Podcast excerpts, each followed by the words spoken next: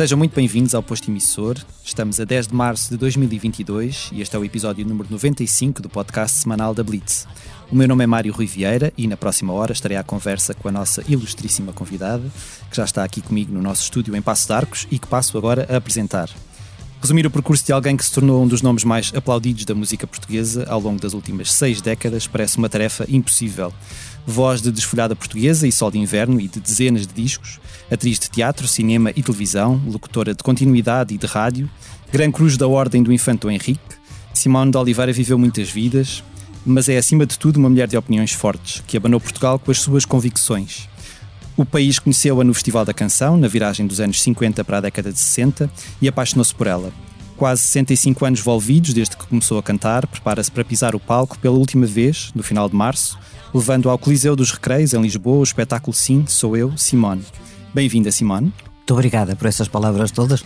Bom dia. Muito obrigado por ter Nada. aceitado o nosso convite Nada. e por estar aqui a falar comigo. Eu é que agradeço.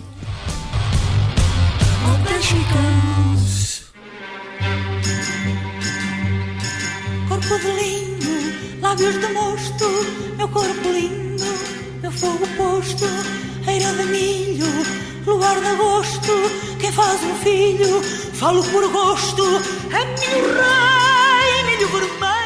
Eu uh, disse que a Simone abalou o país com, com as suas convicções e é uma coisa em que eu acredito piamente, mas eu gostava de lhe perguntar se também é uma mulher de muitas dúvidas ou se não tem tempo para elas. Todos nós temos dúvidas, meu querido. Eh, se não se tiver dúvidas, não se é pessoa. Todos nós temos dúvidas, eu tenho algumas ainda.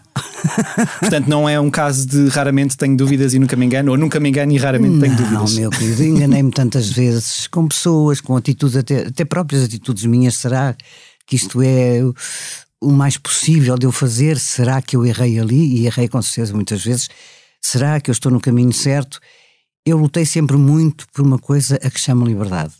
Possivelmente a minha não será a dos outros, eu tenho que aceitar mas uh, a minha liberdade interior, se, se, me perguntarem o que é liberdade, eu também não sei muito bem como é que. É, uma, Definir, é, é difícil definir, mas uh, era aquilo em que eu acreditava. E aquilo em que eu acreditava, eu fui lutando. Não estou a dizer que foi fácil, não foi. Uh, não, não posso dizer que tive as certezas todas, não tive. Possivelmente terei tido algumas atitudes onde havia pontos de interrogação, e depois sofri as consequências das atitudes que tomei, obviamente. Algumas foram difíceis. Mas essas consequências também é aquilo que fazem de nós aquilo que nós somos, na verdade, não é? Também acho, eu, eu concordo consigo. Eu, eu lutei hum, como o Dom Quixote, contra moinhos de vento.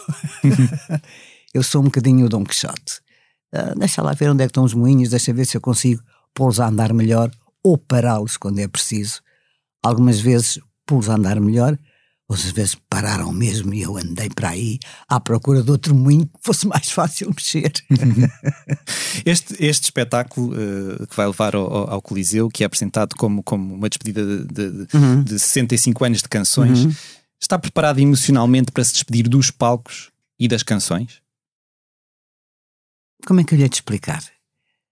Eu devo estar preparada porque senão não fazia este espetáculo penso que ao fim de 65 anos de ter cantado todos os poetas do meu país, aqueles que quiseram fazer o favor de escrever para mim, e todos os músicos, ter trabalhado com todas as maquiadoras, com todos os cabeleireiros, com todos os ajudantes de camarim. Uh, eu tenho a impressão que não há maquiadora que eu não conheço. Não, eu lembro, maquiei há 30 anos, há 40 anos. Embora eu tenha aprendido a maquiar uh, comigo, connosco, porque hoje todos as pessoas mais novas têm capacidade de ter pessoas que as ensinem.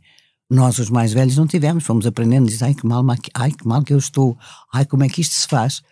Uh, eu penso que foi um, um, um, caminho que, que eu fui cruzando ao de leve. Eu penso que só me apercebi que seria um caminho possível e aquilo que eu queria a seguir ao sol de inverno. Até aí foram, fui cantando, percebe que Fui cantando uhum. por razões de ordem vária, toda a gente sabe que foram problemas pessoais que eu tive complicados e que me levaram ao Centro de Preparação de Artistas da Rádio, onde eu ia lá para passar três horas por dia, não era propriamente para cantar. Tanto que quando cantei a primeira canção, que era um bolero, eu adorei boleros, adorei Manzanero. Eh, os meus colegas todos, alguns já não estão connosco, Olá Madalena, olá Arthur, olá António, olá Maria do Espírito Santo, olá Alice Amaro, imensa gente. Uh, eu, eu, fui lá para passar três horas por dia, quer dizer, e quando cantei, fico tudo a olhar para mim com a outra voz, com a voz que felizmente eu perdi. Uhum. Porque se eu não tivesse perdido aquela voz, aquela voz que eu hoje ouço e digo-lhe assim, mas como é que deixaram esta rapariga cantar? Hum. A gritar lá em cima, parecia uma doida. Uh, e ficou tudo a olhar para mim. E não quero cantar. Eu disse não. Essa, essa, essa questão. Não, não queria, não, não, não foi nada que eu tivesse imaginado. Hoje em si há rapazes e raparigas quer ser ator, quer ser atriz. Em 1957 não havia isso, não hum. havia essa ideia. As mulheres podiam tirar cursos, não medicina. Medicina é que não, que era uma coisa gravíssima. Ver as pessoas despidas, não, não dava. Era professoras, professores e de matemáticas, é, engenheiras ainda pouco.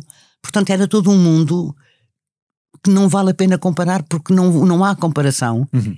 entre o meu mundo dos meus 19 anos e os mundos dos 19 anos de, das pessoas, até dos seus. Portanto, foi uma coisa que eu fui para pa passar o tempo, quer dizer, porque achavam que eu tinha uma voz engraçada, eu cantava para a minha mãe o, o Fado da Carta, ou que eu cantei o Fado da Carta, e o Marco do Correio, do Roberto Ribeiro, o que eu cantei o fado da carta, então, era uma coisa que a minha mãe gostava muito. Pronto, eu, está bem, mas já sei, nunca pensando na vida que um dia ia conhecer a Fernanda Batista e cantar com ela. Extraordinário. E chego ali para, para passar o tempo, aquelas três horas por dia, ia com a minha irmã ou ia com o meu pai, iam buscar, porque eu não andava sozinha na rua, porque tinha medo. E aparece a RTP. Eu tenho os mesmos anos que a RTP 65. E de repente, o meu querido Melo Pereira, que também está lá em cima a conversar com eles todos, começou à procura onde é que estão os meninos e as meninas para a gente pôr na televisão a cantar a preto e branco, dizer onde é que eles estão, por amor de Deus. Centro de preparação das notícias da rádio. E aí eu vou, sei lá o que é a televisão. Sei lá o que é. Claro. Ninguém sabia, ninguém, ninguém sabia. E de repente eu fui fazendo programas. Lembro-me lembro que o primeiro programa que fiz foi com a Maria Marise, com um vestido horroroso às flores, era uma coisa um vestido de andar em casa, porque pronto, era assim. E lembro muito bem desse dia, era o Vilaça. E não me lembro o que é que cantei. Isso na televisão não me lembro que cantei. Uh, no Império, quando me estreiei, no primeiro Festival da Canção, ainda sem televisão, lembro uhum. muito bem. Mas Isso foi em 58, penso eu. Deve ter sido, deve ter sido em 58.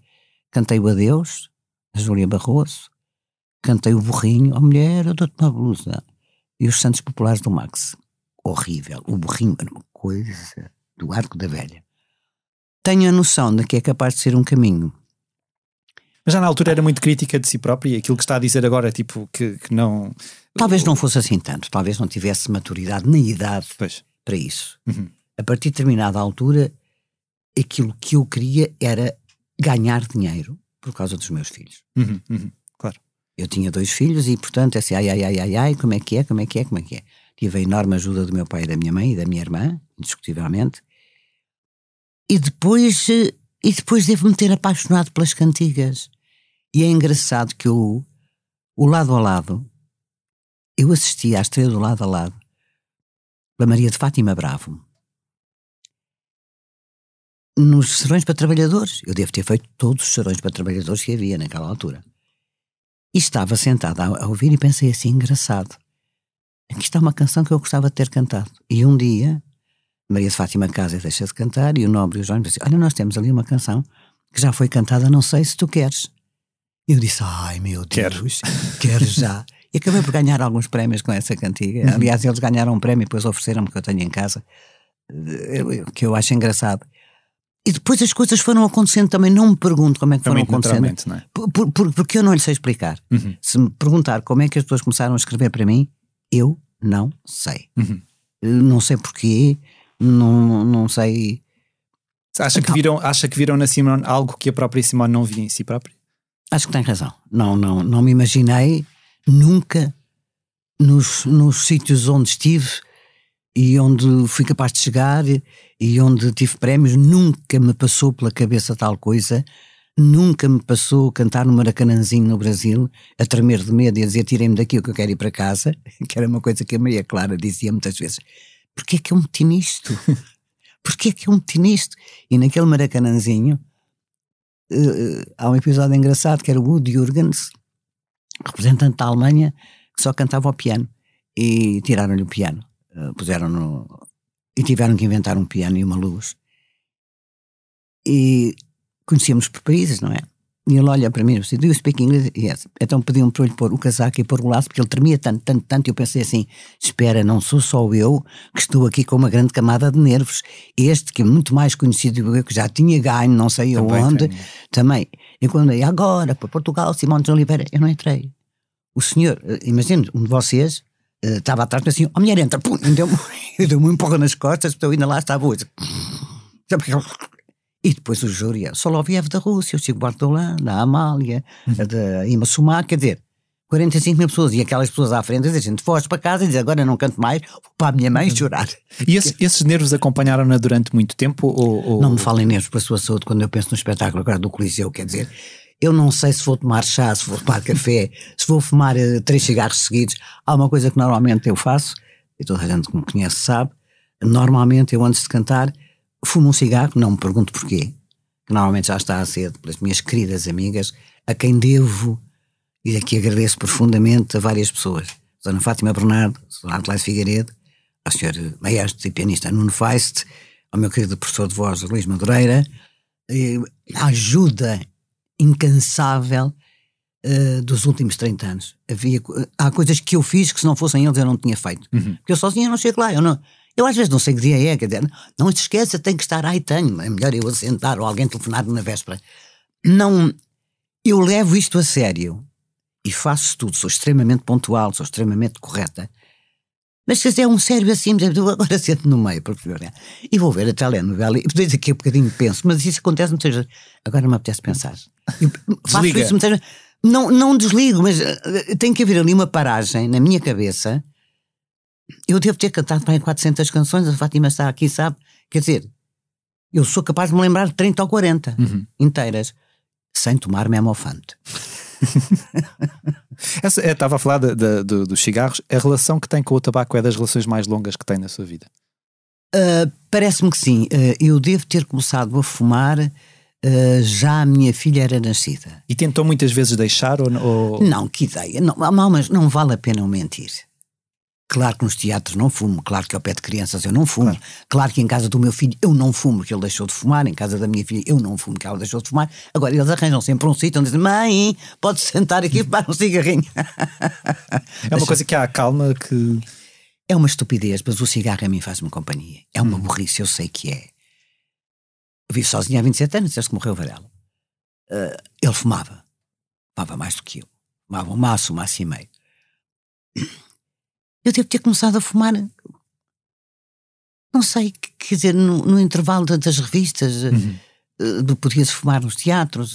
Praticamente toda a gente que eu conhecia nessa altura, toda a gente fumava. Uhum. Uh, olha, sei lá, sabe-me bem, pronto, gosto, o que é que, é eu faço? Faz-me companhia. Embora Uh, eu não fumo disparatadamente. Eu fumo entre 8 a 10 cigarros por dia. Tem essa uh, Tenho essa regra. Né? Eu tenho uma carteirinha onde ponho normalmente 8 cigarros. E tento, tento, não quer dizer que às vezes não chego aos 11 ou aos 12 se eu uhum. estiver uhum. muito preocupado ou muito neuro ou tiver qualquer coisa que me magoou muito e que eu guardo para mim e não digo. Porque há muitas coisas que me magoam muito e que eu guardo para mim e não digo. E aí sai o cigarro? Aí sai. Eu estava a falar há, há, pouco das canções que escreveram para si. É óbvio que é incontornável falarmos da desfolhada. Já deve ter respondido a 300 mil perguntas sobre isto, mas já. é impossível. Eu vou tirar esta já do, do caminho e vou-lhe perguntar: ainda sente alguma magia ao cantar essa canção ou já é um bocado tipo raio da canção que não, não, me, larga da, não me larga da mão? Há, evidentemente, a magia da canção, pela simples razão de que chega às minhas mãos da maneira mais ridícula e mais, mais parva que há. Eu não fui escolhida para Não foi a primeira opção. Não, eu fui cantar. a quarta opção, porque eu dizia onde é que está aquela mulher muito grande, muito alta, que tem aquela voz muito grande. Porque ninguém queria dizer o quem faz um filho, falo por pois, gosto. Pois. O problema foi esse. E como me tinha chegado às mãos o texto através do Zé Mensurado, aqui um texto escrito por um poeta comunista uh, que ninguém. E eu tinha lido, tinha lido. E quando, quando vêm ter comigo, eu não conhecia o Zé Casaria nem o Nuno, eu tinha um restaurante de má memória, as dívidas que eu paguei, foi uma coisa. E quando li, e ele perguntou-me: é capaz de cantar isto? Eu disse: sou. Agora, sabia, no dia da, da eu sabia muito mal a letra. Uhum. Uh, sabia a, a pensar: está quase, está quase, está quase. Ai, aleluia. Aquela raiva final é, pronto, finalmente não me enganei, porque era um texto que há o tempo não se usava e não é fácil. Tem muita letra. Claro. Muita letra, muita letra, corpo de linho, lábios depois, meu corpo de linho, meu fogo. É uma coisa, quer dizer. E foi aí que eu conheci o Zé Carlos. E por uma razão qualquer, o Zé Carlos começa a escrever para mim. Esse, mas esse, esse, verso em específico tinha noção do impacto que aquilo poderia ter? Meu querido, eu tive filhos sem ser casada, quando quis e de quem quis. Contra tudo e contra todos, uhum. não contra os meus pais. E tenho que daqui fazer. Oh mãe, obrigado, oh pai, obrigado, porque aceitaram a loucura desta mulher que ao tempo andava à frente do tempo. Uhum. Eu sei que sim. Não tinha essa noção. Dizer que fazia isso, não, agora vou estar muito à frente porque eu sou muito inteligente. Mentira. Eu ia à frente porque ia à frente. Pronto, acabou-se. Uh, olha, ia. Então, mas isto, isto, isto, é assim. Não, isto não pode ser assim, isto deve ser de outra maneira. Ia pela outra maneira. É a grande frase do meu pai. A sua filha, nem os ossos dela são iguais aos ossos das outras pessoas. Muito bom. E, e todos estes anos passados, uh, isto é uma, uma, uma, questão que eu acho que, que, que eu penso que é a forma como a sexualidade feminina ainda é encarada um bocado e falada um bocado à, à boca pequena ou, ou uh, é uma coisa que a desilude, quer dizer, todos estes anos depois de, de, de ter cantado Quem Faz um Filho Fala por Gosto, ainda não, haver este, este, tabu. Uh, um não, meu querido, a maior parte dos meus amigos são todos de, outras, de outros gostos sexuais. Uhum. Uh, eu sou mesmo a rainha da LGBT, como toda a gente. Também não me pergunto porque é que é. Mas eu sempre aceitei as pessoas como elas são. Uhum. Eu gosto é de pessoas. Se gostam de azul, de encarnado, de amarelo ou de vermelho, a mim quê? Uhum. Eu gosto é de pessoas. Pessoas que sejam sinceras, honestas, não me troquem as voltas, que se falem para mim, olhar nos olhos e dizer-me a verdade. Eu disse sempre, no dia em que as pessoas que estão à minha volta, que eu já falei, acharem que eu tenho de parar, tenham a coragem, isso é que é ser, me dizer assim, Simone, chega Hum. Não foi preciso dizer, porque eu acho que chega. Foi uma vida linda. Prefiro deixar um perfume muito bonito no ar, um cheirinho a qualquer coisa, alfazema, eu gosto, não gosto de coisas muito intensas, do que, do que a outra coisa. Que pena, não é? Ela já devia ter, ter sim, se afastado. Sim, sim. Teria perguntar-me o que é que o Varela teria dito numa altura desta. Já devia ter acabado há muito tempo. Qual é que é a sua relação com a palavra feminismo? Sei lá. Você sabe cada pergunta. Será, Simone é um dos grandes exemplos do feminismo em Portugal. É uma coisa que, que, que a deixa confortável? Não, não tem nada a ver comigo. Uh, pronto, eu sou mulher, eu tenho maminhas, tenho, tenho pernas, tenho rabiosque, fui mãe, quer dizer. E, e, e agora? Ai, feminismo, não, vamos cortar os sutiãs e tirar as cintas e não sei o quê. Por amor de Deus, eu acho isso exacerbado. Uhum. Desculpe de uma coisa que não sei, desconcordo. Desconcordo. desconcordo. Estávamos a falar do Ari dos Santos. Como é que depois a vossa relação evoluiu? Ele, ele era uma pessoa tão, tão fascinante quanto aquilo que eu, que eu acho que era. O Zé Carlos Ari era extraordinário quando gostava e terrível quando odiava, quando não gostava. Uhum. Não tenho nada que dizer do Zé Carlos, nem a nível pessoal, nem a nível político. Ele era, como toda a gente sabe, do Partido Comunista. Uh, uma vez ele tinha um determinado dinheiro para me dar, para eu ir cantar uma coisa do, do Partido Comunista.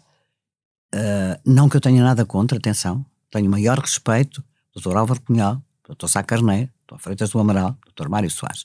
São pessoas que eu respeito pelo que fizeram, pelo que não fizeram, acho que devemos respeitar estas quatro pessoas. Mas, Zé, não, não, não tirem-me esse cheque da mão, porque eu preciso muito disso, eu não sou comparável. Uhum.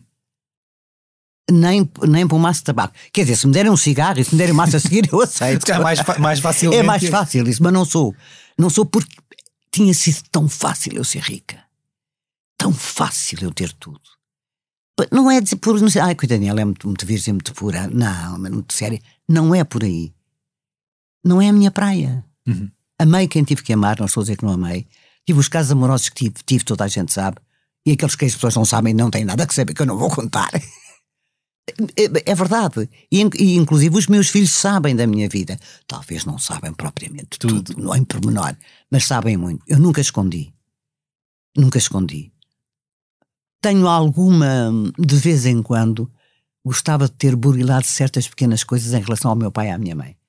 Tiveram que aturar esta doideira, percebe?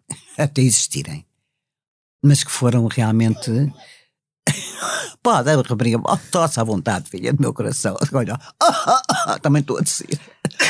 Claro, então as pessoas tossem, as pessoas espirram, as pessoas choram, as Tudo. pessoas riem, não é? Tudo. É normal. Tenho que agradecer aos meus pais eh, sobre o meu, o meu pai, que era uma pessoa de uma, de uma retidão de caráter, de, de uma. que não era português, não era por isso, nacionalizou-se português porque quis, quis fazer a tropa cá, ele era belga, por isso eu me chamo Simone. Ah, ah, teve talvez, tiveram talvez que engolir algumas coisas em nome de- de- das minhas verdades, e as minhas verdades eram: eu para, eu para lá não volto, eu para ali não volto.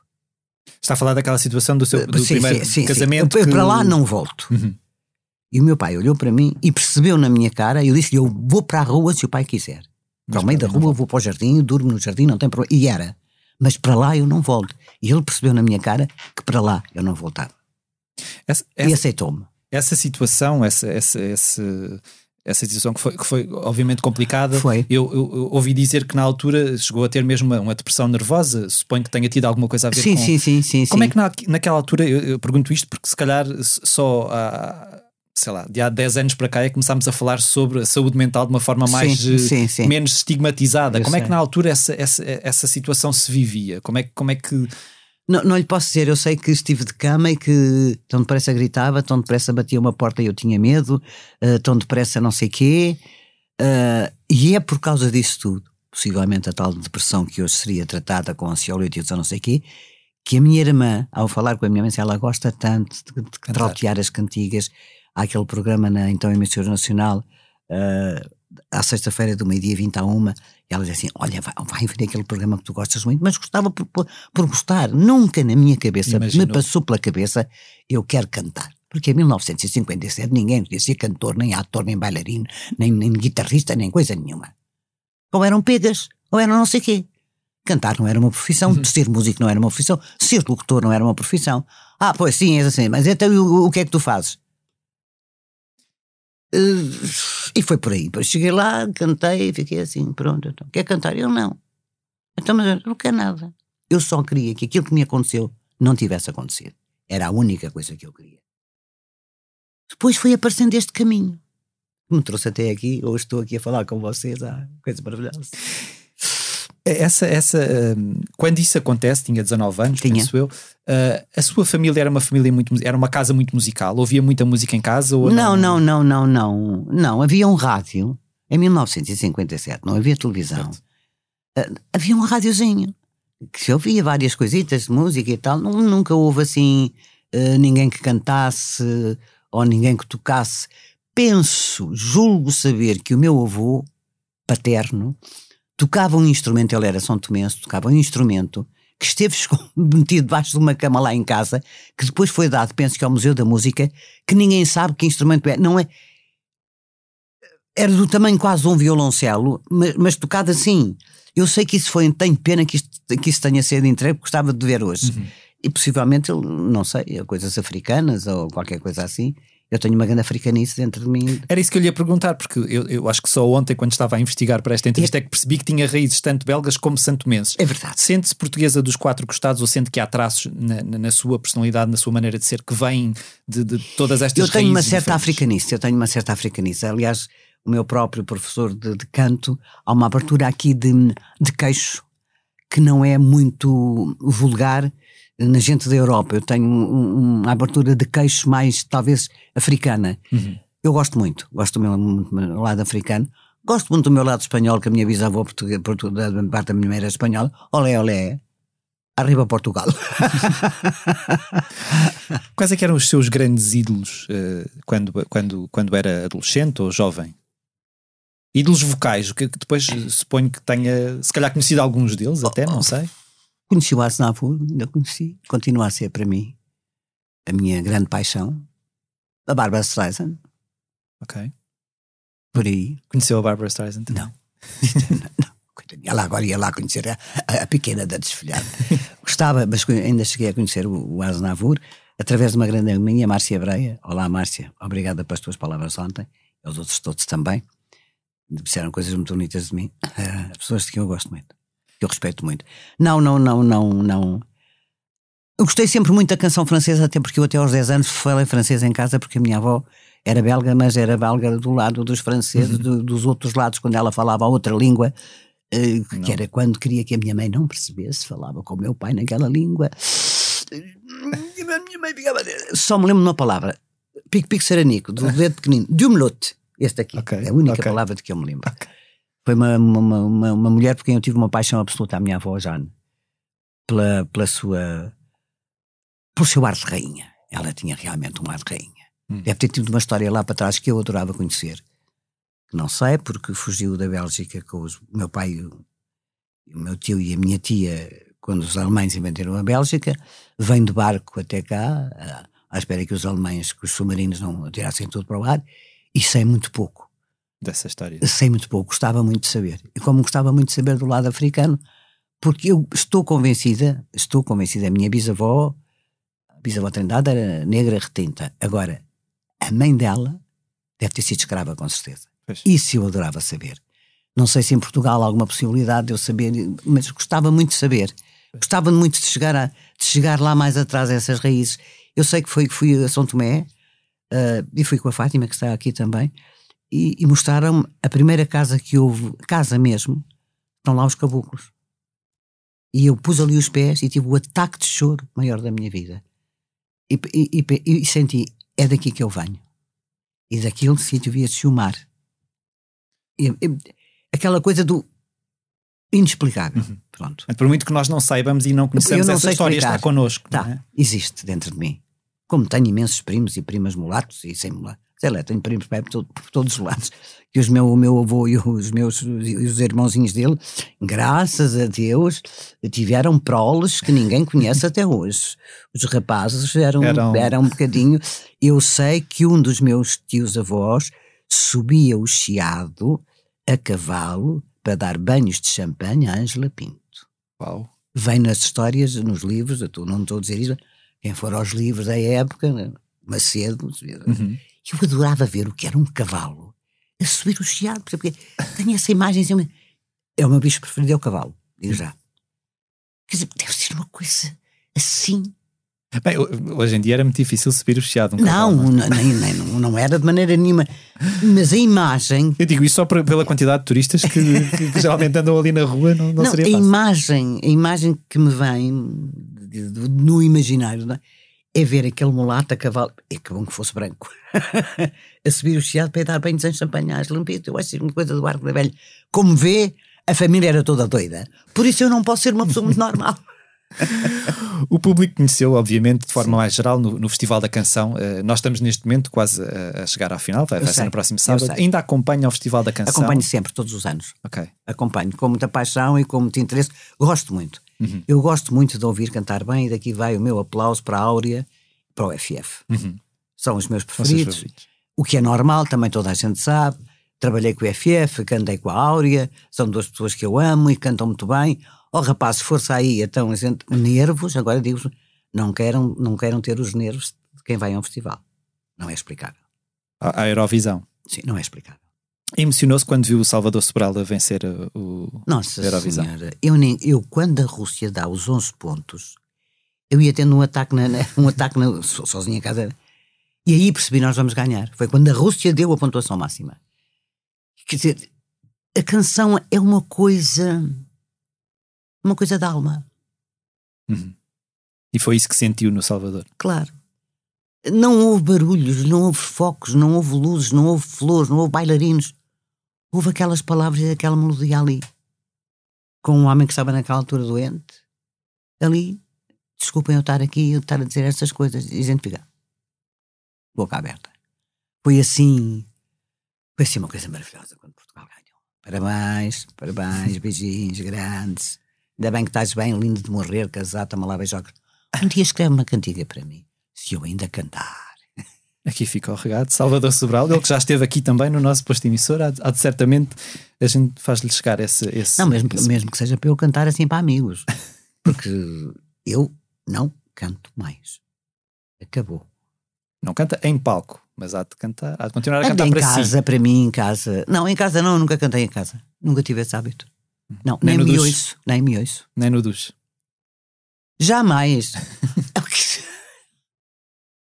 Não, nunca, nunca, nunca, nunca, nunca. E se, e se ganhasse um euro de cada vez que se referem à Simone como diva, já era multimilionária? Era, tinha mesmo duas pespinas, uma com água quente e outra com água fria. É que é uma coisa que eu detesto. Pois, é, é... Eu chamo Simone Canto Cantigas. Mais nada. Lá os prémios, as condecorações. Eh, muito obrigada, agradeço realmente às respectivas presidências da República. Não pedi nada. Não, não mandei para lá uma carta a dizer: olha, faz favor, dê uma condecoração que agora preciso. Porque é que me deram alguma coisa eu terei feito através das palavras, através da, do meu posicionamento até como mulher neste país. Fico profundamente grata mas continua a chamar-me Simone a cantar cantigas, mais nada. Depois de todos estes anos, na, obviamente, na vida pública e de ser, obviamente, muito admirada e, e também provavelmente muito, muito criticada, muito, muito criticada um, o que é que acha que as pessoas ainda não perceberam sobre a Simone? Acha que há, há, há muita ideia errada acerca da. Haverá. Eu sou altiva, que tenho a mania, que sou não sei o que, eu não sou nada, não sou nada disso. Uh, era preciso sentarem-se na minha casa, que é muito pequena, olharem para mim, para o que lá está à volta, para perceberem quem eu sou. A minha casa tem a minha alma. Uhum. Eu não a trocava por nada. Nem para um palácio, nem para um jardim. Quer-se dizer, eu sonhei sempre ter uma casa com uma janela para o mar. Uma casa com uma janela para a piscina do condomínio. Pronto. é, é o mais aproximado. E piscina onde nunca nada ninguém. Nunca está lá ninguém. Nem no verão, porque é uma coisa que me faz uma confusão. Porque é tão linda, tão, tão grande, tão boa e não está lá ninguém. E a Simone não a aproveita? Eu? Nem morta. Eu ontem estava em conversa com os meus pais e meu pai lembrou-se de uma, de, uma, de, uma, de uma história. A Simone foi, não, não sei precisar obviamente do ano, foi cantar a Sintra, os meus pais são de Sintra, a Tuna Operária de Sintra. Sim. E, e na altura uh, o meu pai diz que a Simone tinha uma relação com o Henrique Mendes e, e que alguém terá dito uh, na plateia, terá uhum. dito o nome dele e a Simone afinou na altura e disse: Eu estou aqui para cantar, não estou aqui para falar sobre, sobre, Sim, sobre a minha vida privada. Foi um desafio difícil ao longo de todos estes anos manter este equilíbrio entre, entre a Simone artista, a sua arte e, e, e a vontade que as pessoas têm de conhecer, uh, espreitar uh, pelo buraco da fechadura e perceber. Não, houve uma fase complicada, a fase do, do Henrique uh, não foi fácil de ultrapassar. Assumo perfeitamente, assumimos os dois. já partiu, os maiores respeitos à Dona Glória de Matos, que é a mulher dele, que foi extraordinária quando ele foi tirado da televisão por ser da Pido, que eu acho muito engraçado para quem conheceu o Henrique. não, quer dizer, nem ao virar da esquina, porque quer dizer, é só para rir à gargalhada. Mas foi, foi uma paixão, foi uma paixão mútua, uh, muito complicada de gerir. E, e penso que tenho, foi, foi, foi uma coisa tratada em, em, em, Conselho de Ministros. Porque quando eu fui cantar o Sol de Inverno, uh, ele foi comigo. Uhum. E a televisão não deixou, não deixava. E chamaram-me e disseram-me assim: olha, não, não pode ir. Uh, senão não canta e o senhor sai da televisão. E tivemos todos um ataque muito grande de nervos. E eu fui à televisão e disse: eu vou. E ele meteu férias. Alguém da televisão disse: para amor de Deus, o que é isto? E lá fomos. Houve um momento em que eu, eu vinha, ia no carro e percebi que havia qualquer coisa em Lisboa que eu não estava a perceber. Não era hábito as, as revistas estarem fora das, das, das papelarias e naquele dia estava. Estava a flama com o locutor perdido por uns olhos verdes. E eu disse: E agora, o que é que nós fazemos à nossa vida? Foi uma, eu sentia em Lisboa. E havia uns espetáculos às seis da tarde no Monumental que eram sempre apresentados por ele. E nesse sábado, a Maria Leonor tinha um apito, só já estava a apitar. O Ferrer Trindade fazia assim, o Vasco Morgado fazia. E eu disse assim: vamos a sala esgotada, uma coisa. Eu pensei, pronto, vai ser o fim, vai haver tudo, vai haver gritos, vai, vai haver tiros, eu pensei tudo. E só lhe disse assim: Olha, Henrique, tu apresentas, mas ficas lá, não sais. Eu entrei, fiquei ao lado dele, o silêncio era de morrer, dizendo assim: de onde é que vem o tiro, uma coisa qualquer. E por instinto, como estávamos ao lado um do outro, demos a mão. Quando demos a mão, o Monumental inteiro levantou-se a bater palmas. Portanto, Eh, Tanta, tanta coisa, tanta, tanta coisa, coisa. tanto medo, tanto medo, tanto medo. Isso foi, foi uma coisa muito bonita. Foi, foi uma coisa muito bonita. Mais uma vez eu agradeço. Tivemos realmente um relacionamento longo, difícil, complicado, que acabou. Outra, outra relação muito, muito falada da Simone foi a sua relação com a Madalena Iglesias, tipo, a rivalidade que supostamente havia. Essa rivalidade, na verdade, alguma vez foi tão. Não, não, foi muito mais criado. Havia os grupos de fãs nessa altura. Foi muito mais criado pelas pessoas que estavam nos grupos de fãs do que por nós. Houve uma fase em que ela não me falava, com certeza eu aceitei. Eh, e houve outra fa Mas fase isso em que. teve a ver com aquele mal entendido do casamento? Não. Eu vi Não, não, eu não fui ao casamento da Madalena. Achou que era uma brincadeira, não é? Porque a minha mãe disse assim: Olha, telefonou a Madalena para te convidar. E eu pensei que era brincadeira, pensei. E depois, num espetáculo que tivemos no pavilhão dos Postos à Vela, com o marido, ela assim: Parece impossível. Então não foste ao casamento. Disse: Mas foste tu que telefonaste, fui eu que falei com a tua mãe. Porque eu não acreditei se não teria ido. E tivemos uma relação. eh, quando foi 50 anos, eu dei-lhe dei o, o Coliseu todo. Eh, nada. Fez o seu percurso, disse sempre quando casasse deixava de cantar. Ahm, fez o seu percurso à, à maneira dela, era uma mulher extremamente organizada. Eu, não. Dia 15 de agosto, às 3 da tarde, eu cantei isto, gastei de canto de gasolina e vesti este fato e cantei isto. Sei lá o que é que eu almocei ontem. Se calhar por serem mulheres tão diferentes e, e de serem consideradas ídolos na altura, é que sim. se calhar havia também essa, essa uh, Havia uma noção certa, do público. uma certa, mas era o Artur Garcia, o António Calvário, a Simone e a Madalena. Depois era a Alice Amara, a Maria Espírito Santo. Foi uma coisa que na década de 60 era, era realmente. Era assim. Olha, ainda bem que hoje não é, cantam todos, têm todos palmas, vão todos para os coliseus, ainda bem. Porque não vale a pena haver. Sabe o que é? Nós nascemos sem nada e morremos sem nada, não, vamos, não levamos nada para o outro lado. Mesmo os muito ricos, os malandros todos que andam por aí, vão acabar como nós. Em, em 2018, quando a Madalena, a Madalena eh, Iglesias morreu, disse que, que sentia com força para viver mais 10 anos. Eu nunca olhei para a Simone como alguém que tivesse tempo ou, ou vontade sequer de pensar no fim. Acredita que há algo para lá desse Acredito. fim? Acredito, sim. Também não me pergunto porque é que acredito, mas que eu acredito, acredito. Eu, se tivesse que escolher um caminho, gostava de, gostava de saber mais sobre o Espiritismo. Sinceramente, gostava. Ainda vou pensar nisso. Acho que ainda vou, por menos seis meses, espero que me deem para eu eh, perceber qualquer coisa. Já pensei. Era um centro espírita para perguntar, para saber. Porque eu acredito. Nós somos energia. Acredito do outro lado. Também não sei o que é que há do outro lado. Deixa-me cá estar deste, neste. Eu já me vou entendendo e tal. Um dia, alguns num futuro longínquo, saberá. Ai, eu espero muito longínquo, porque eu adoro viver. Adoro viver. Mesmo com maleitas, com algumas coisas, com certeza, todos nós temos com a idade. Quando mal, nunca pior, que eu estou ótima e maravilhosa. Gosto dos meus amigos, gosto de estar com os meus netos, vou ser bisavó, gosto de estar com os meus filhos. Gosto de uma boa cavaqueira, gosto de um isca com três pedras de gelo num copo alto. Bebo muito pouco, essa ideia. Isso é uma, é uma imagem também que ficou, ficou um bocadinho agarrada a, a mim, mas que Na verdade, não bebe tanto quanto as pessoas pensam, não fuma tanto quanto as pessoas Não. pensam. Não. Não, eu quando estou muito enervada à noite e sozinha, eu tenho uma garrafa, normalmente de, de- de uma mesma marca. Passo para a garrafa e ela não chega a ser um shot. É um ataque de nervos. Às vezes apetece-me, a uma hora e meia da manhã, pôr uma luz baixinha, deixa sempre uma luz, porque o Varela, quando estava menos bem de saúde, deixa-me uma luz. É uma luz que fica sempre acesa, de dia e de noite está acesa, e se eu me esquecer, eu entro e peço desculpa. Desculpa, meu velho. Às vezes apetece-me aquela luzinha baixa, Uh, sem música, sem nada, não é beber, é fumar um cigarro e talvez às vezes beber café. O café não me tira o sono, para já, Ok. tranquilamente. Ai, tira o sono, a mim não, não me tira sono nenhum. E ficar sozinha, em silêncio, com aquela luzinha a fumar um cigarro. Faz-me bem. Penso na minha mãe, penso no meu pai, penso, "Epá, eu podia ter feito melhor, podia, podia ter-me lembrado disto, ou não me podia ter esquecido daquilo. Faço em consciência. Eu julgo que nunca fiz mal a ninguém conscientemente. Nunca invejei um colega, nunca tratei mal um bailarino, nunca deixei de agradecer ao homem das cordas.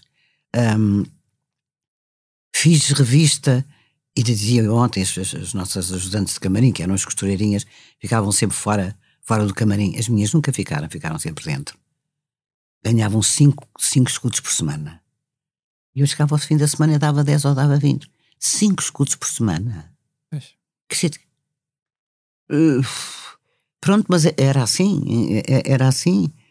Era assim era mal, mas, mas pronto.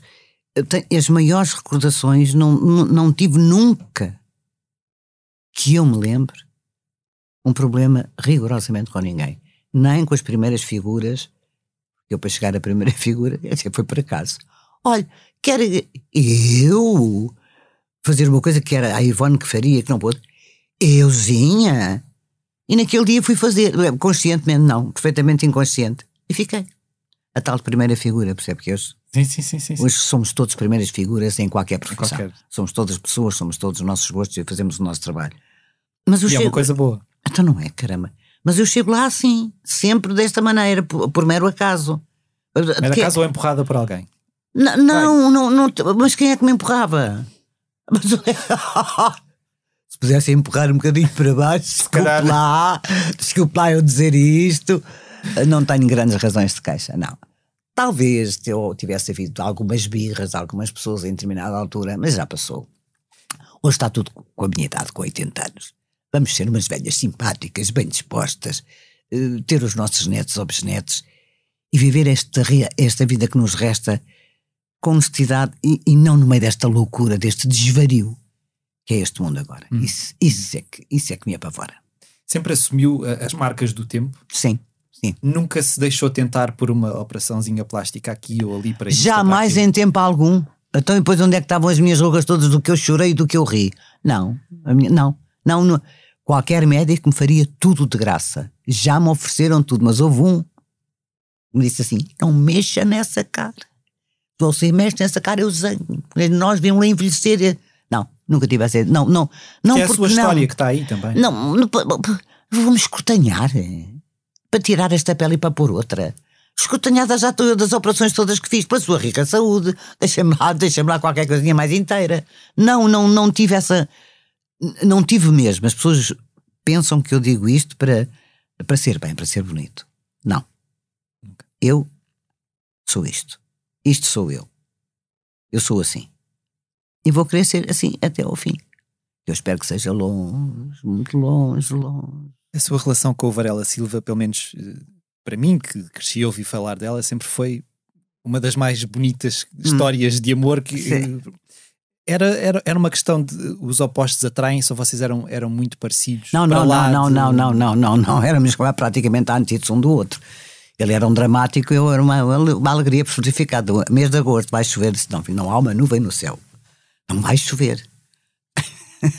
não, não, foi, foi, foi um problema de foram 23? 23 anos, 17 sem ser casados e 7 casados. Porque ele. Eu, eu depois percebi, é engraçado, ele não queria casar com 60 anos, queria casar com 59. Ok. Ele faz anos em setembro, fazia anos em setembro, no dia uh, 15 de setembro, 17 de setembro, penso. E depois, então, então você não quer casar com 60 anos, porque naquela altura chamavam as pessoas de lado: olha, o senhor sabe o que é que vai fazer, a sua cabeça está no sítio, blá, blá, blá. Então casámos com 50, ele tinha 59. E o mais engraçado é que no dia do casamento, que ninguém soube, meu filho e a minha filha assim, mas ninguém soube, ele apanhou um táxi muito bem, muito bem vestidinho, pá, pá, lá para cima para a conservatória. Ah, Silvarela, bom dia. Ah, está muito, está muito, muito bem vestido hoje e tal. Eu fui ao cabeleireiro e nem o cabeleireiro soube que eu, que eu ia casar nesse dia. E, ah, é verdade, é verdade. Então, leva-me ali à conservatória. E depois o táxi parou e ele disse assim: Olha, tu agora vá lá à casa buscar a minha mulher. E diz o taxista: Ah, oh, senhor Varela, por amor de Deus, não me diga que não é essa dona Simone. Mas é por isso que eu lhe estou a dizer para ir lá à casa buscar a minha mulher. Não, foi, foi. Agora o pedido de casamento foi muito engraçado. Tenho uma coisa horrível para te dizer. Eu pensei assim, dramático como é que ele é. Sim, por amor de Deus. Já desvalorizava quando havia Não, não, não, sim, sim, tentava. Por amor de Deus, antes de almoçarmos, diz-me diz que é para eu tentar resolver o teu drama existencial. Eu não sei como é que. Tu casas comigo? Eu, eu não. Por amor de Deus. Eu queria te fazer-te uma surpresa. Ele, ele achava que chegava lá e casava comigo sem ter papéis, sem nada. Então disse à senhora da conservatória: Mas eu quero fazer uma surpresa. Ela disse: Varela, não pode ser. Tem que haver papéis e não sei. Eu queria fazer-te uma surpresa. Olha, eu ri tanto, comecei a rir tanto, nem se está bem, pronto, é o meu caso. Mas só por isso. Foi só por isso. Há bocado falava da, da, da relação de, de, de, amor que a comunidade LGBT tem para, tem, tem para consigo. Tem. Ainda há, há pouco tempo, penso que foi 2019, foi. foi, hum, foi ganhou um prémio homenageada no clube finalmente, que é sim, um dos, um dos clubes sei, mais, mais antigos de Lisboa, não é? Sim, sim. Um, como, é que, como é que essa uh, como é que acha que essa relação se, se, fortaleceu? Não sei explicar. Já deve ter assistido a muitos espetáculos de drag queens a, a cantar a desfolhada. Oh, oh. uh, há muitos anos, eu cantei sempre, no, no, cantei sempre nos espetáculos.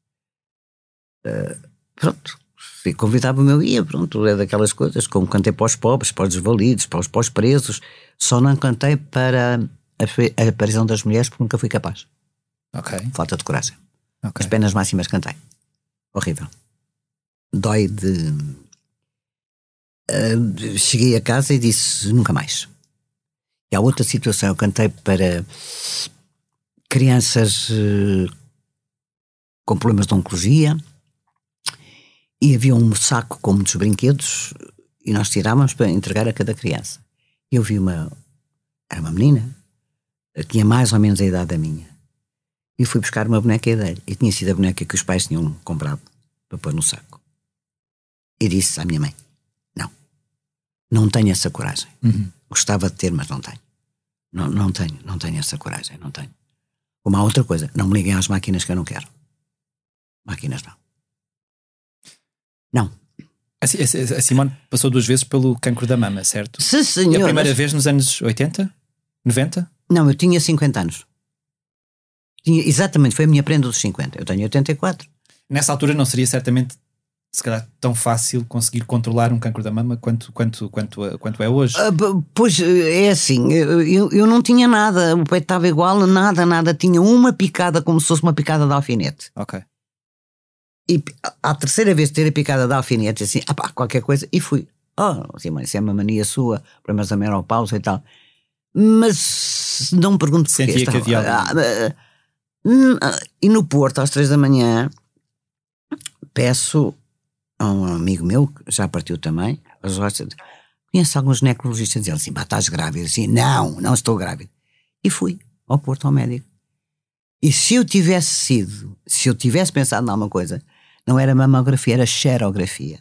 Okay. E ele andou ali no peito direito, andou, andou, andou, mas eu, quem mal não pensa, mal não cuida, não tinha nada no peito, o peito estava normal. E eu estava no Sá da Bandeira, camarim número 5, e a minha querida Helena Diogo, eu penso, também já partiu. Então já foste buscar o relatório? Não, o médico, não, o problema. Daqui um dia assim, abre lá a mala e tira lá o relatório mama do, do cancro do nome. Dona Simão, 10 minutos. Eu disse assim, pois, isto não está nada engraçado. Disse, Tina, não. Não disse nada a ninguém. Fiz o, o resto da vista durante 15 dias, depois vim para Lisboa, ela vinha comigo e chorei. Chorei o tempo todo até chegar a casa. Cheguei a casa às 6 da manhã, fiz os exames todos lá e disse, olha, Varela, é assim. Ele disse, tu não estás boa da cabeça? Tu não estás boa da cabeça. Estão aqui as radiografias telefonei para o médico, diz-me assim: então amanhã. Eu disse: amanhã. Vou para o IPO e, e, e a, a, enfermeira do IPO só me faltou bater quando me abriu a porta. Disse, ela depois pensou na Simone. Eu, quando percebi que era a senhora, eu não queria aceitar, então fui, fui, fui dura. Opa, só faltou bater, pá, mas sua rica saúde. Então era, entra para a porta daqui para ninguém saber, para, e depois ninguém soube. Uh, Soube-se, pai, cinco anos depois, porque o Herman, num programa dele, aliás, estou a ver o meu filho e o Varela, disse. Acho que é isso. Não, pronto, é verdade. E eu olhei para a plateia e disse: não vale a pena estar a mentir, é verdade, mas ninguém soube. 15, uma semana depois eu estava a trabalhar. Devo muito a duas pessoas. Eu tinha uma casa onde cantava, a casa de Simone, a Susana Linda Gentil. Maria Helena, muito obrigada por tudo. Pelas vezes que eu não tive fatos e ela me emprestou, pelas vezes em que eu não tive sapatos e ela me emprestou. E eu disse a ela e ao Vasco Rafael, que também já partiu: olha, vocês ficam aqui, agora vocês não abrem a boca. E nenhum deles disse nada. Uhum. E depois, eh, oito dias depois da operada, eu estava lá a cantar com ar. Doida varrida, não é? De pé como as árvores. Há uns 10 anos uh, falou da, da, da, questão de ter perdido a voz e disse que havia uma Simone antes de ter perdido Sim. a voz e uma Simone. Mas, mas é uma Simone artista ou é uma Simone mulher também que é totalmente diferente? O impacto que teve o facto de ter perdido a voz Sim. foi. Mudou muita coisa em mim. Hum. Mudou muita coisa em mim. Deixei de ser a menina dos festivais para ser a mulher à procura de um sítio onde pudesse cantar de outra maneira, com outra respiração, com outra voz e devo muito, muita coisa ao Zip Zip. Quando aparece o Torda a cantar as baladas e eu não cantava, eu estava ali, espera que agora canta-se de outra maneira, cantam todos de texto, e tentei por aí. Uh, e volto a cantar num espetáculo que o Carlos, o Carlos do Carmo fez no Casino da Figueira, onde eu era locutora de continuidade, onde chorei das lágrimas mais amargas da minha vida, porque apresentava os espetáculos todos. A última pessoa que apresentei foi a Amália, com os meus vestidos de cantar palco onde eu tinha tido os prémios todos. Estávamos no, no camarim ele disse: Ó oh, Pinto, toca aí o The Shadow, o meu sonho, três tons abaixo. Eu, era na pista ainda, no casino antigo, e ele disse assim: Ó oh, eu estava lá atrás, pensei, devo-me ter esquecido qualquer coisa do banco, nunca pensei. E ele dá-me o braço e diz assim: Ó oh, Pinto, toca aí o The Shadow, mas, e eu só disse: Ó, oh, oh, não, não faça assim, não faça isso, não faça.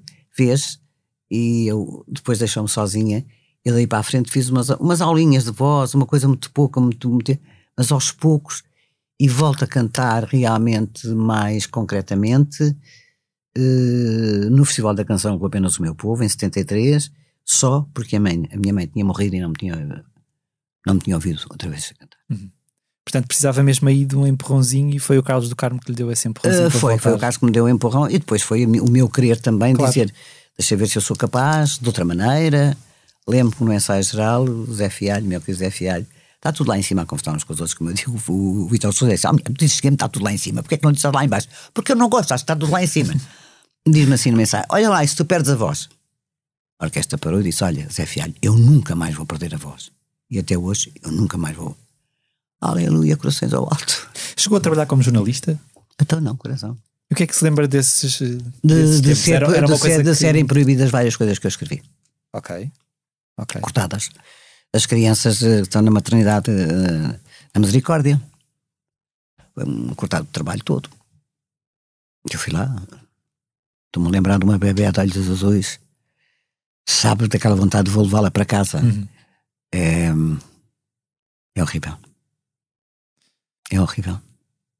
Eu li, li alguns também que, que que teve um passo de ir para o Parlamento Europeu, a convite de, do Sim. governo de António Guterres. Sim, exatamente. Qual é, que é a sua, qual é que era a sua relação com a política na altura e qual é que é a sua relação com a política agora? E porquê é que não. Com a política agora não, não me apetece. Não me apetece. Entendo umas coisas, não entendo outras, procuro estar atenta. Uh, ainda pensei 24 horas. A ideia era eu ir para o Largo do Rato, aprender o que tinha para aprender para ir para o Parlamento Europeu falei com os meus filhos e o Pedro disse: Olha, mãe, é assim. A mãe nunca mais é a Simone de Oliveira. É outra pessoa. E eu disse: Não. Pois era uma maçada, mandava-me cantar em Évora, eu ia para o Minho. mandava-me cantar para a Espanha, eu ia para uma mãe da Beira e percebi que realmente não era o meu feitio. A minha filha não. A minha filha ficou um bocadinho. Uh, uh, a minha filha é toda das políticas, sabe-se isso bem. Portanto, achou que não, não, porque a mãe devia ter ido. Não. Foi a frase do meu filho: Mãe, é assim. A mãe faz o que quiser. Nunca mais é a Simão de Oliveira que tem sido e quer ser. E aí eu achei que preferia ser a Simão de Oliveira. Claro que me pagavam o que eu quisesse, pagavam tudo, mas há uma coisa. Agradeci muito o convite, eh, mas tinha 24 horas para responder, 20, 40 horas para responder. Disse que não. Muito obrigado. E a forma como como os sucessivos governos tratam, olham para a cultura, uma coisa que a, que a Olha, isso era gastada, uma coisa que eu acho que eles não olham. Hum. Isso é outro problema. Portanto, como não olham, eh, andamos à espera que olhem. E quando eu falo da cultura, falo dos fadistas que, que, que, não têm contratos, estão nas casas de fado, dos guitarristas, da gente do circo, uh, dos patinadores, do que quiser. As pessoas que cantam na casa, nas casas de fado ganham ao dia. Os guitarristas. É. Então, e depois, o que é que acontece? E depois a reforma? E depois quando não cantarem? E depois quando não tocarem? Como é que é? Alguém já pensou nisso? Eu não sei como é que é agora das pessoas que cantam, se descontam, se não descontam. Eu sei que descontei para a Segurança Social. O que acontece, o que aconteceu, foi que os empresários ficavam com esse dinheiro. Hum. Não punham lá. Por isso é que eu tenho a reforma pequena que tenho, mas uh, tudo bem, tranquilo, sereno, não queixo, tenho a casa que é minha, tenho tudo, tenho coisas maravilhosas. E agora, para, para terminar esta, esta conversa, uh, eu faço-lhe uma pergunta que costumo fazer geralmente no final das minhas entrevistas, que é, o que é que quer da música? Ou é um caso de o que é que a música quer de si? O que é que a música quis de mim? Eh, isso os outros que digam. Fiz o melhor que sabia, o melhor que podia. Errei algumas vezes, terei cantado mal algumas vezes, não digo que não.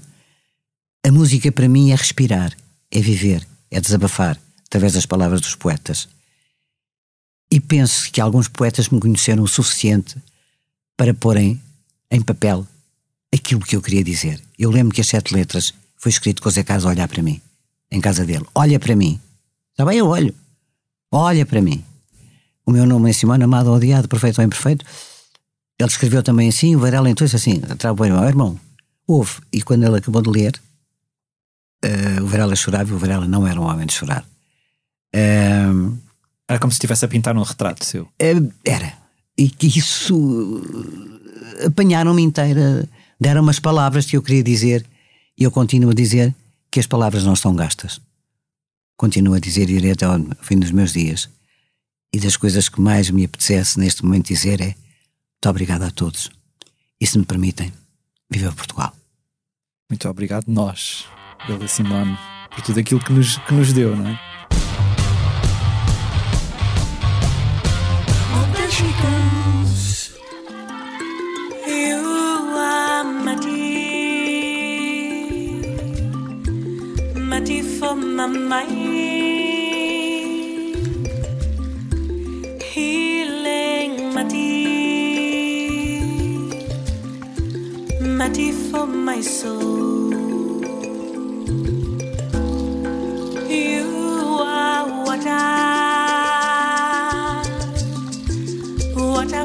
My mind.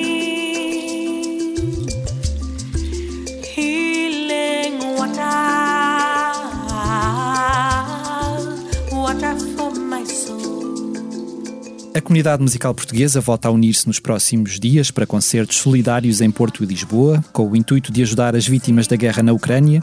Decorre na próxima terça-feira, 15 de março, na Superboc Arena, pavilhão Rosa Mota, no Porto, o espetáculo Uma Voz pela Paz, que parte de uma ideia de Selma Wamus e André Tentugal, do projeto We Trust, e reúne mais de 30 artistas em palco.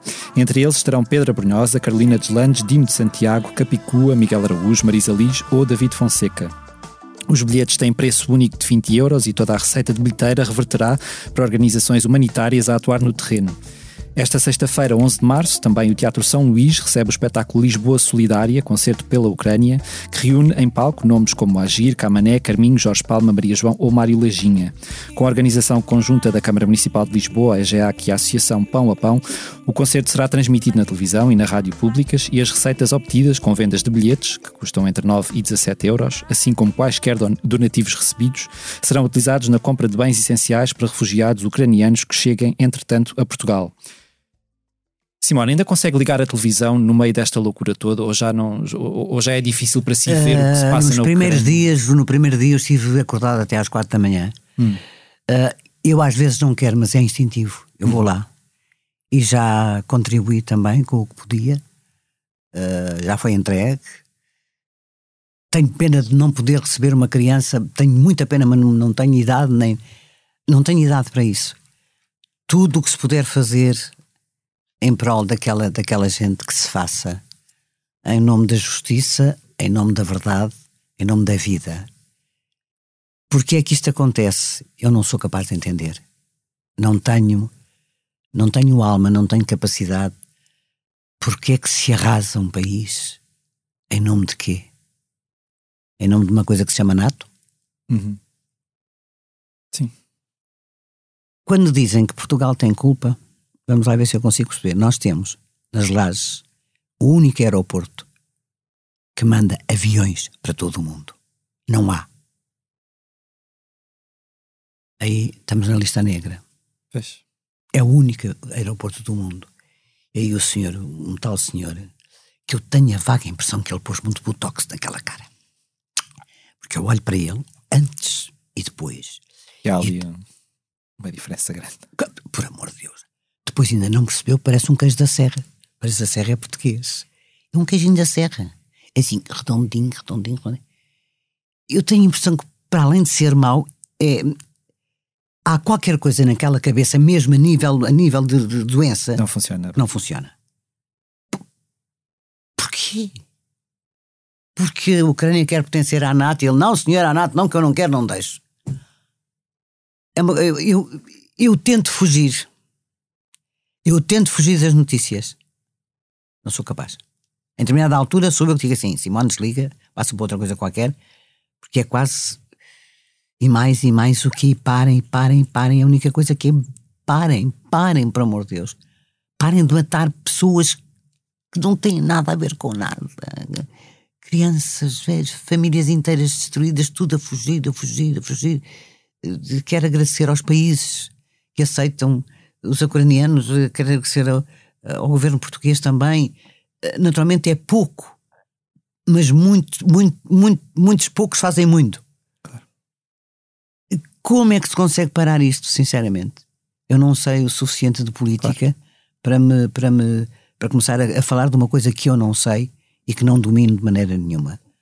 Portanto, a quem sabe, a quem, a quem pode resolver melhor, que faça qualquer coisa para isto, para isto acabar de uma vez, mas acabar de uma vez. Não haverá uns cogumelos venenosos. por lá. Eu acho que Um, sei lá, um- não é bem arroz, é o outro arroz, como é que se chama? Assim, uma arroz aquilo, antes de chegar à boca dele deve passar por várias, por várias bocas para perceber se. Pois, pois aí é que está. Sei lá, é o que eu digo. Mataram o Kennedy, os Kennedy. Mataram o Luther King. Gente que era gente que era. E, É verdade. e. Eu sou contra a pena de morte, mas sou a favor da prisão perpétua. Perfeitamente. Ai, Jesus Cristo. Ó senhores, façam-me uma pergunta mais simples.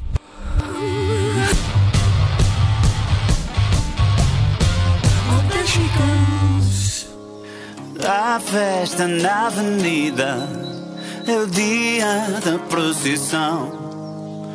A concertina avança contra a buzina de um caminhão. Há festa nas varandas, frestas no alcatrão. Vamos agora falar de outra coisa completamente diferente. Vou falar do Miguel Araújo, que está de volta na próxima segunda-feira com o terceiro disco em pouco mais de um ano. Depois de Peixe Azul e da banda sonora da série Esperança, o músico nortenho regressa com Xalala, no qual estão integrados os êxitos Dia da Procissão, em dueto com António Zambujo, e Talvez Se Eu Dançasse. Segundo declarações de Araújo à Blitz e ao Expresso, este é um disco mais pop, composto por canções mais expansivas, mais extrovertidas, se calhar mais festivas. Contrastando com Peixe Azul, que foi gravado de forma completamente autónoma, Xalala abre as portas a contribuições externas, contando além de Zambujo, com um dueto com Joana Almeirante, no tema Baby Xalala, e participações de Rui Pregal da Cunha, Rui Reininho e Tim em canções da rádio. Além dos temas que já referi, destaco ainda a bonita balada canções Amores e Guarda-Chuvas e uma pegadiça Karma Kamikaze, que certamente encherão as medidas de quem acompanha Miguel Araújo desde os tempos dos Azeitonas. Nos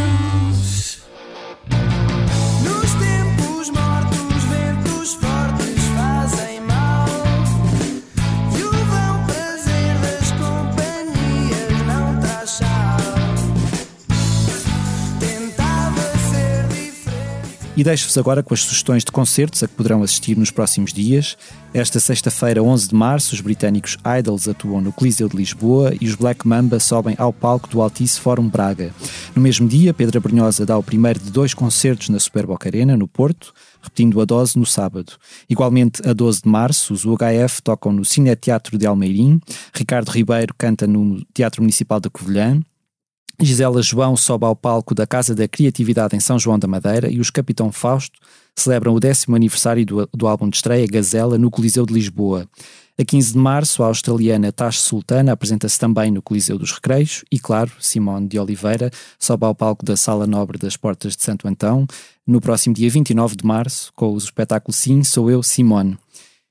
Há muitas surpresas uh, uh, programadas para, para isto? Ou, ou vão ser surpresas para si também que não É, sabe? é, é, pois é, haverá surpresas para mim que eu nem sonho, porque esta gente que organiza as coisas é completamente. eh, completamente. Vamos tentar que seja, que seja um espetáculo bom, bonito, sério, diferente. Hum, Tem uma relação muito próxima com aquela sala do Coliseu dos Tenho. Recreios. fui lá coroada rainha da rádio e a Madalena rainha da televisão. Muito Muito bem. engraçado. É engraçado, lembro perfeitamente, nessa, era, era a Flama. E então havia uma manifestação do grupo fã da Madalena para mim. E então andava tudo, ai, ai, ai, ai, ai, ai, ai, ai, ai, ai, ai, ai, o que é que se faz? Se eu entrasse antes era antes, se entrasse depois era depois. Então fomos as duas de mão dada. Entramos as duas ao mesmo tempo.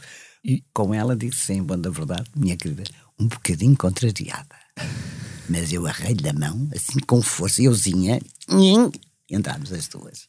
Foi a forma de conseguir. Não, não, era uma patetice, quer dizer, eh, que infantilidades, percebo o que é, da- daquele- daquela miudagem dos 26 e dos 27, às vezes, que hoje também é uma miudagem que às vezes precisava ter um bocadinho de atino, andam-me naquelas motorietas, eu tenho um neto que anda, só ponho um capacete, por amor da santa, que é para ver se, se, acontece qualquer coisa. Não, mas eh, tudo bem, não sou rainha de coisa nenhuma. Não sou rainha de coisa nenhuma, por amor de Deus. Às vezes nem da minha casa. Às vezes estou tão chateada que digo assim: "Olha, o que é que te apetece fazer? Sabe aqueles que dizem que não apetece fazer nada? Não se faz nada. Esbardalhar-se no Não se faz nada. Esbardalhar-se, como eu digo, no sofá, e dizer assim: está a chover, está a fazer sol, está a fazer sol. Agora não me apetece. Quando eu digo agora não me apetece pe- pensar, é aquele minuto. E há outra coisa: é muito mal quando eu ouço fado. É sinal Uhum. que eu estou muito triste. Ok. Sempre. Chegou a cantar fado também, assim. Sim, gravei um disco eh, com poemas dos grandes poetas portugueses, desde o Camões a disco muito influenciado pelo Carlos do Carmo e muito dirigido pelo Carlos do Carmo e por José Carlos Ari, eh, que o Fernando Tordo há uns anos dizia que era um disco de, de eleição. Eu não me ouço. Eu não, não, não tenho o hábito de ouvir-me, não, não tenho. Mas se eu ouvir aquele disco de fado, eu reconheço que está eh, bem cantado. Dentro daquilo que eu podia cantar na altura, eu acho realmente que está bem cantado. Mas portanto o fado toca aí num ponto sensível. É muito, é, é muito mal quando eu. É muito mal mesmo para mim. Ai, minha mãe, cansaço, fora ao mundo o teu regaço, e eu morreria sem frio.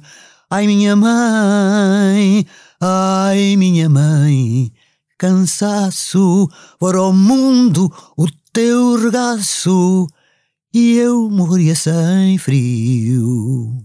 Tão bom. Bom, eh, chegamos assim. É assim, quando eu canto isto, é muito mau sinal. Não, não, aqui- aqui não pode ser. Aqui, não, aqui, não. tem de ser um bom aqui, sinal. Aqui foi um bom sinal para, para, para vocês verem. A mulher não está desafinada, a mulher não se esqueceu da letra, mas é engraçado, é daquelas coisas. Se eu canto isto em casa, o que é raramente, eu digo assim: Mariazinha, que é o meu alter ego, faz qualquer coisa, vai à janela ver a piscina, Distrai-te. distrai-te. Mas gosto muito.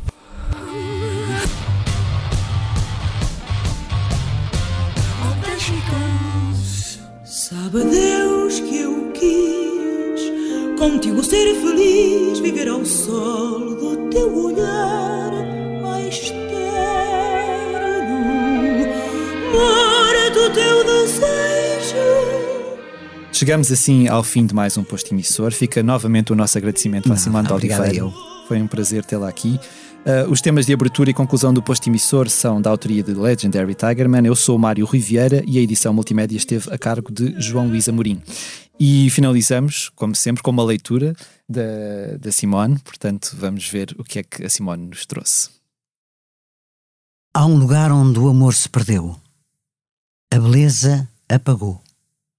Um lugar sem poesia, nem voz, guiado por pessoas doentes e odiosas há um lugar onde a vida não é, esquecido pelo céu, cavando no escuro, aquele lugar, o nome dele é Guerra. Who had a